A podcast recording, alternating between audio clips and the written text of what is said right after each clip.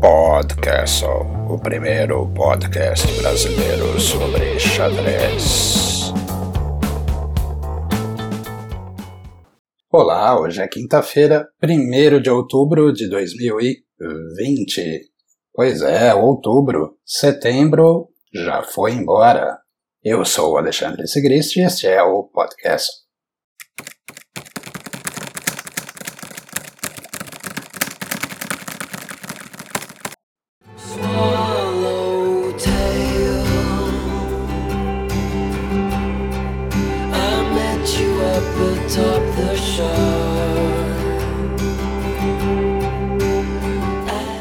Eu não poderia iniciar este podcast de outra forma. Há duas semanas, numa quinta também, eu recebi uma das notícias mais tristes da minha vida. Certamente a notícia mais triste relacionada ao xadrez. Foi na manhã de 17 de setembro, uma quinta-feira, que eu recebi a notícia da morte de Héctor Fernandes, Hector Antônio Fernandes foi meu professor de xadrez. Como se isso já não fosse suficiente, Hector foi meu grande incentivador. Foi ele quem me permitiu entrar de verdade no xadrez, me apresentando aos torneios, aos livros, às pessoas que jogam xadrez, profissionais ou não. Também me apresentou aberturas, estratégias, táticas. Só que o principal foi ter me mostrado que era possível, que é possível ir além no amor pelo nobre jogo. Tenho certeza que você não quer saber de mim. Você quer saber do seu Hector. Seu Hector foi um apaixonado pelo xadrez. Em alguns idiomas, jogar e brincar usam a mesma palavra. E embora sempre com muita seriedade, muita elegância, muita educação, jogar xadrez era uma tremenda diversão para o seu Hector. Escolhi duas partidas para colocar nas notas. Não prometo colocar os links logo de cara, vou pedir a sua paciência e a sua compreensão. Mas as partidas vão estar lá.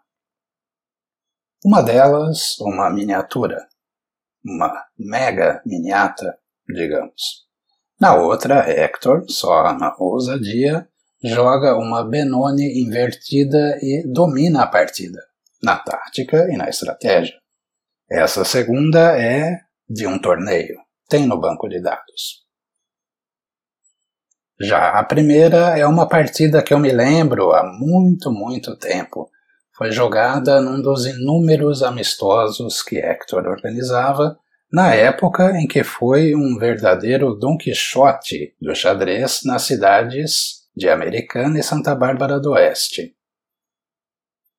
Eu estava começando, mas eu me lembro dessa partida até hoje. Hector, você, meu mestre, meu professor, meu amigo, Espero que neste momento você esteja em algum lugar muito, muito bom e que possa ficar perto, socializar e, por que não, jogar umas partidas com Capablanca, Rubinstein, Alekhine e, claro, com Fischer, o seu predileto. Mas o Fischer de 72, 1972, ou o Fischer a caminho do título mundial. Espero que você encaixe uma inglesa no Botvinnik. Por que não? Muito, muito, muito obrigado. Por tudo. Spiel weiter.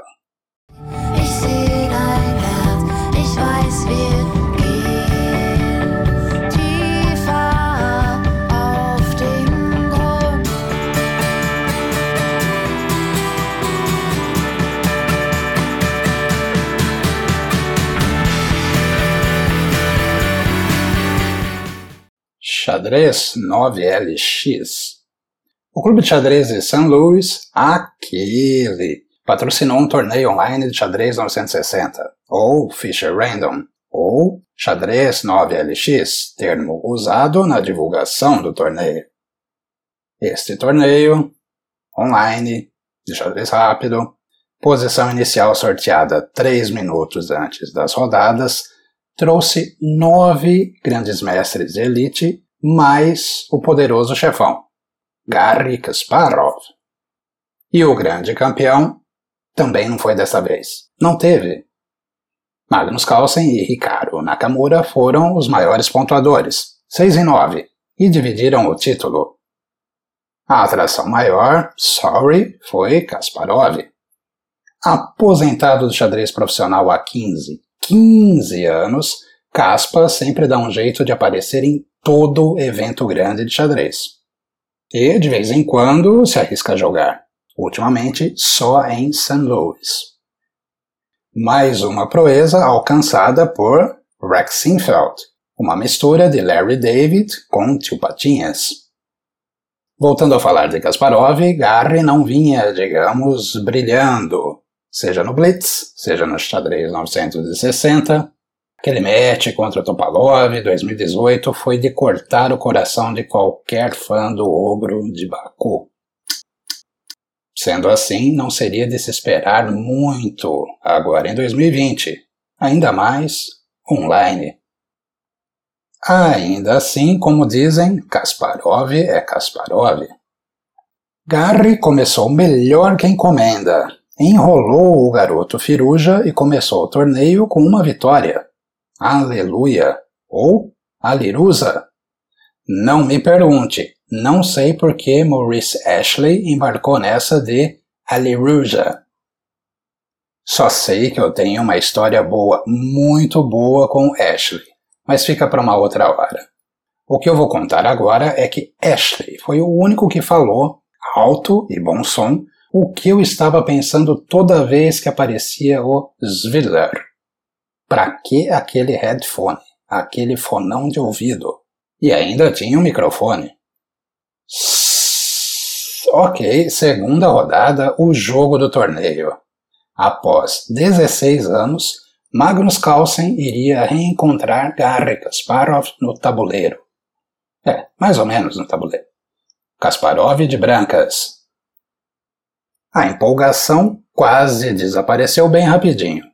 Estava claro que Kasparov não ia querer forçar o jogo. Trocou damas logo de cara. Jogou para empatar. E também rapidinho, logo de cara, foi ficando inferior. Fez um milagre no final e acabou se salvando. O patrão estava muito on. Um e meio em dois, já tinha jogado contra o Carlsen. Quem poderia segurar esse rapaz? Kasparov é Kasparov. Pois é, e foi aí que tudo desandou. Na terceira rodada, Kasparov não conseguiu salvar uma posição inferior e perdeu para ele, Peter Zwiller. Ainda é possível dizer que até aí ainda estava razoável, 50%. Porém, contudo, todavia, entretanto, já na primeira rodada do segundo dia, hum,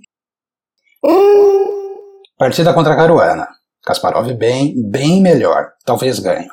Inegavelmente com uma vantagem imensa, talvez ganho.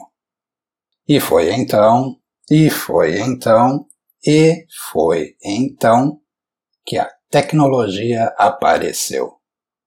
Como tudo o que Kasparov faz é amplificado, essa vai ficar conhecida como a maior pendurada do xadrez online da pandemia, ou talvez o maior mouse slip. Foi o seguinte, segundo eu li, segundo foi divulgado, segundo foi informado. Garry queria voltar a dama de E4 para C2, propor uma troca de damas e aquela conversa toda. Afinal, par de bispos, peão a mais. Só que a dama não chegou em C2. A dama parou em D3. E, para azar de Kasparov, o lance dama C2 ficou gravado como pré-move, aquele lance que a gente já deixa feito. Normalmente uma recaptura. Pré-move ajuda a ganhar um tempinho, e Cada milésimo de segundo é importantíssimo nas partidas online. Pois bem, Kasparov não queria dama em C2. não queria fazer pré-move. Mas foi o que as máquinas entenderam. Com dama C2, as brancas simplesmente entregam uma peça. Ponto para Caruana. E Kasparov xingou da primeira geração dos czares até a tataraneta de Vladimir Putin. Mas, convenhamos, quem não? A quinta rodada ficou marcada pela rara, eu diria até exclusiva, ímpar, imperdível oportunidade de jogar o grande rock no lance 1. Isso mesmo. No primeiro lance da partida, não esquece, a cada rodada uma nova posição era sorteada. Os jogadores ficavam sabendo da posição só na hora. E três minutos depois começava a rodada. Confesso que voltei vários games para a posição inicial só para fazer o rocão no lance 1. Crianção, né? Apesar disso, ninguém aproveitou essa chance.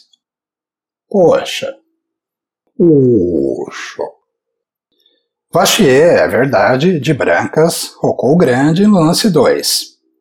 Nem mesmo Nakamura ousou fazer o 000 no lance inicial.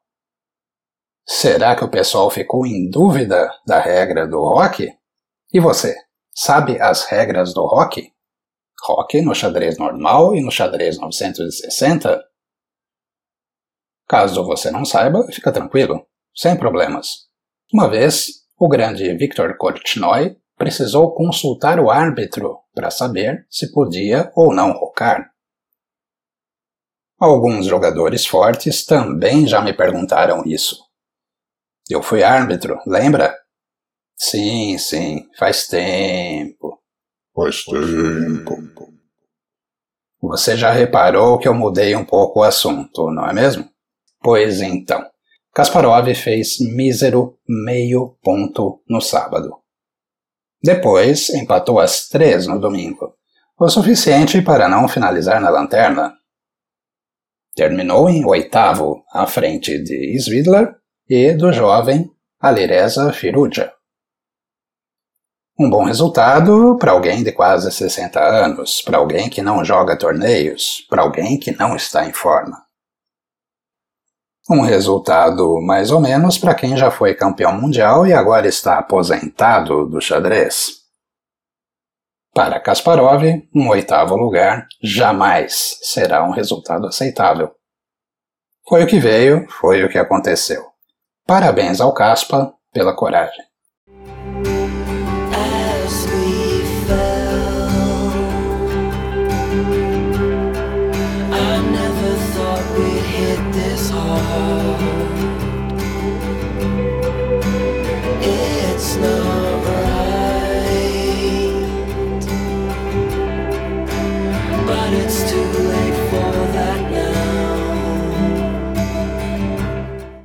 Depois do xadrez 9LX, teve o combinado de rápidas e blitze, sem o Kasparov e sem o Caruana. E ainda teve o Aronian multitarefa. Ele e Fabiano Caruana jogaram a Bundesliga. Bundesliga. Esse nome, engraçado para nós brasileiros, é a Liga Nacional, ou Liga Federal Alemã. Tem de vários esportes. Eu diria que tem de todos os esportes, mas vamos jogar sólido. A Schach-Bundesliga, a liga de xadrez, é fortíssima.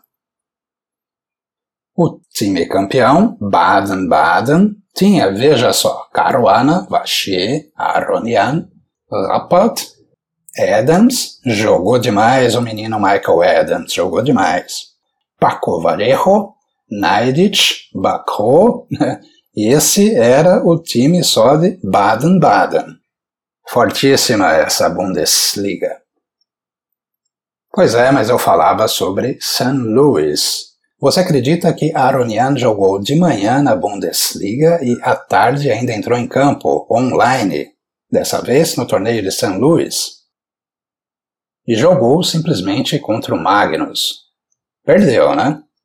E sabe quem foi o grande vencedor do combinado xadrez rápido e blitz online de St. Louis? Não teve. De novo, não teve campeão. Mais um empate no título. mais uma divisão do título, agora entre Magnus Carlsen e Wesley So. Pô, gente, assim fica difícil. Vamos parar de dividir esses títulos aí. E ainda por cima, no combinado, Rápidas e Blitzer, não tinha o Kasparov.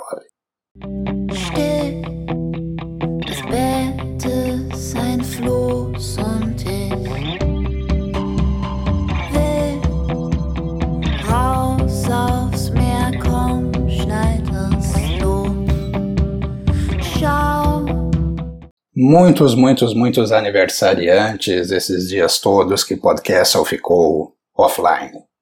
Alguns deles, Felipe Guerra, Alan Gataz, Martim Crossa, Ramon Arnal Carrasco Júnior, Daphne Jardim, Paulo Sérgio Rezende, ou Rezendinho, Alessandro Batezelli, Vinícius Marques, Leandro Campelo, Silvio Cunha Pereira.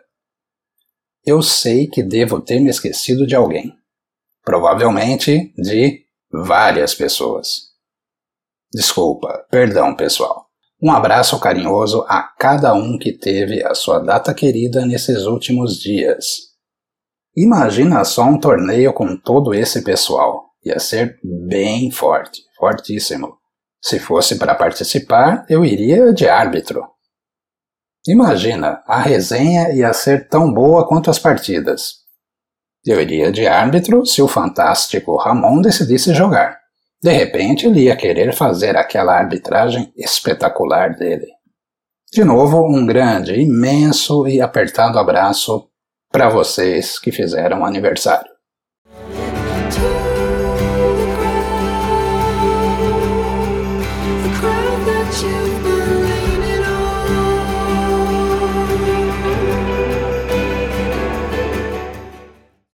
Se você gostou de ver Kasparov em ação e já está com saudade, é possível matar um pouco dessa saudade com um canal espetacular do YouTube, é um canal russo.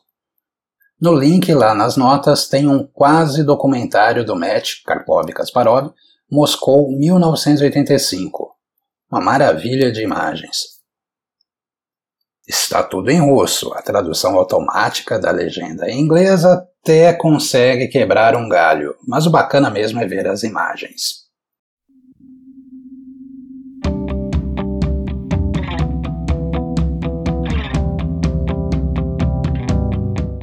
Já que estamos nessa onda nostálgica, há um tempinho eu li uma entrevista com o Beliavsky, Alexander Beliavsky, entrevista é de 2015. Foi publicado um resumo em inglês no Chess 24, no Chess 24. A entrevista foi para um site russo. Belia parecia bem humorado. Contou sobre uma conversa séria que teve com Ivanchuk. Era sobre começar a pendurar depois de uma certa idade. Segundo Beliavsky, a pessoa que joga xadrez vira o fio lá pelos 42 ou 43 anos. Depois disso, é uma pendurada atrás da outra e cada vez mais. Beliavsky também observa a estratégia de Vichy Anand para ir bem nos torneios, apesar da idade avançando. Segundo o tetracampeão soviético, Nandão escolhe três ou quatro vítimas e contra elas concentra toda a energia. Nas outras partidas, Nandão joga pelo empate. Entrevista, não se esqueça, de 2015, já tem um tempinho. Anand agora tem 50 anos. Vai completar 51 no final de 2020. Ele é do dia 11 de dezembro.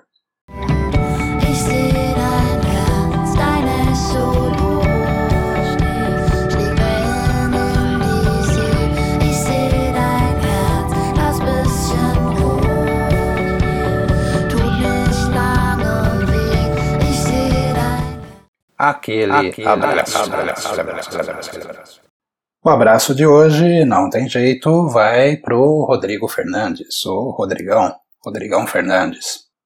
Rodrigo, meus sentimentos, fica bem, tão bem quanto possível, claro, e saiba que pode contar comigo. Eu sou Alexandre Segrist, esse foi o podcast. Até mais.